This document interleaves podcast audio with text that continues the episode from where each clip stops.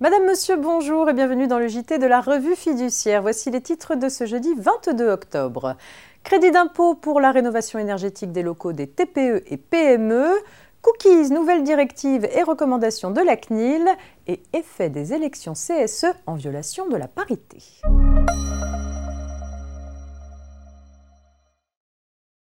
Un nouveau crédit d'impôt va être institué à destination des TPE et PME qui engagent des travaux d'amélioration de l'efficacité énergétique des locaux dont elles sont propriétaires ou locataires. Ce crédit d'impôt serait de 30% du montant des dépenses éligibles dans la limite de 25 000 euros hors taxes par entreprise. Les travaux devraient être réalisés par un professionnel titulaire du label RGE. Cette aide fiscale serait accordée au titre des dépenses engagées entre le 1er octobre 2020, date de signature d'un devis, et le 31 décembre 2021.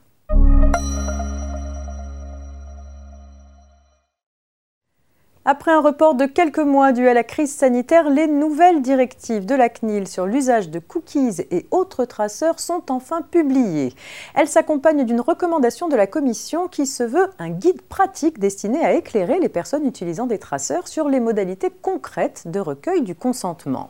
Enrichi des observations des professionnels recueillies lors d'une consultation publique sur le projet de recommandation, ces textes rappellent les grands principes devant dorénavant être respectés. En résumé, les personnes doivent consentir au dépôt de traceurs par un acte positif clair.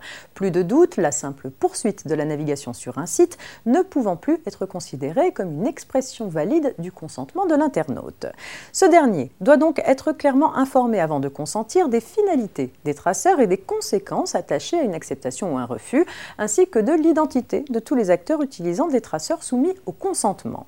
Les organismes exploitant des traceurs doivent d'ailleurs être en mesure de fournir à tout moment la preuve du recueil valable du consentement libre, éclairé, spécifique et univoque de l'utilisateur. En outre, refuser les traceurs doit être aussi aisé que de les accepter et l'on doit pouvoir retirer son consentement facilement et à tout moment. Concrètement, si le bouton Tout accepter est admis, la CNIL recommande que l'interface de recueil du consentement comprenne aussi un bouton tout refuser. Munis de ces nouveaux outils, les personnes concernées doivent désormais mettre leur pratique en conformité dans un délai qui, selon la CNIL, ne doit pas dépasser fin mars 2021.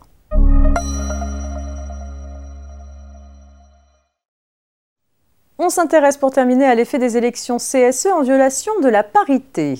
Lors de l'élection des membres du CSE pour chaque collège électoral, les listes syndicales doivent être composées d'un nombre de candidates et de candidats correspondant à la proportion de femmes et d'hommes inscrits sur la liste électorale. Tout manquement à ce principe entraîne l'annulation par le juge de l'élection du ou des élus du sexe surreprésenté en surnombre.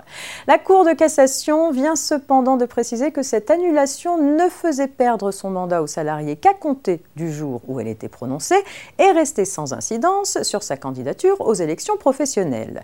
Cette décision témoigne de la volonté de la Cour de cassation de ne pas donner de caractère rétroactif à l'annulation de l'élection d'un élu du personnel, quel qu'en soit le motif. Ainsi, le salarié dont l'élection est annulée ne perd pas rétroactivement le bénéfice de ses heures de délégation ou de sa protection et ses actes en tant que représentant du personnel demeurent valables.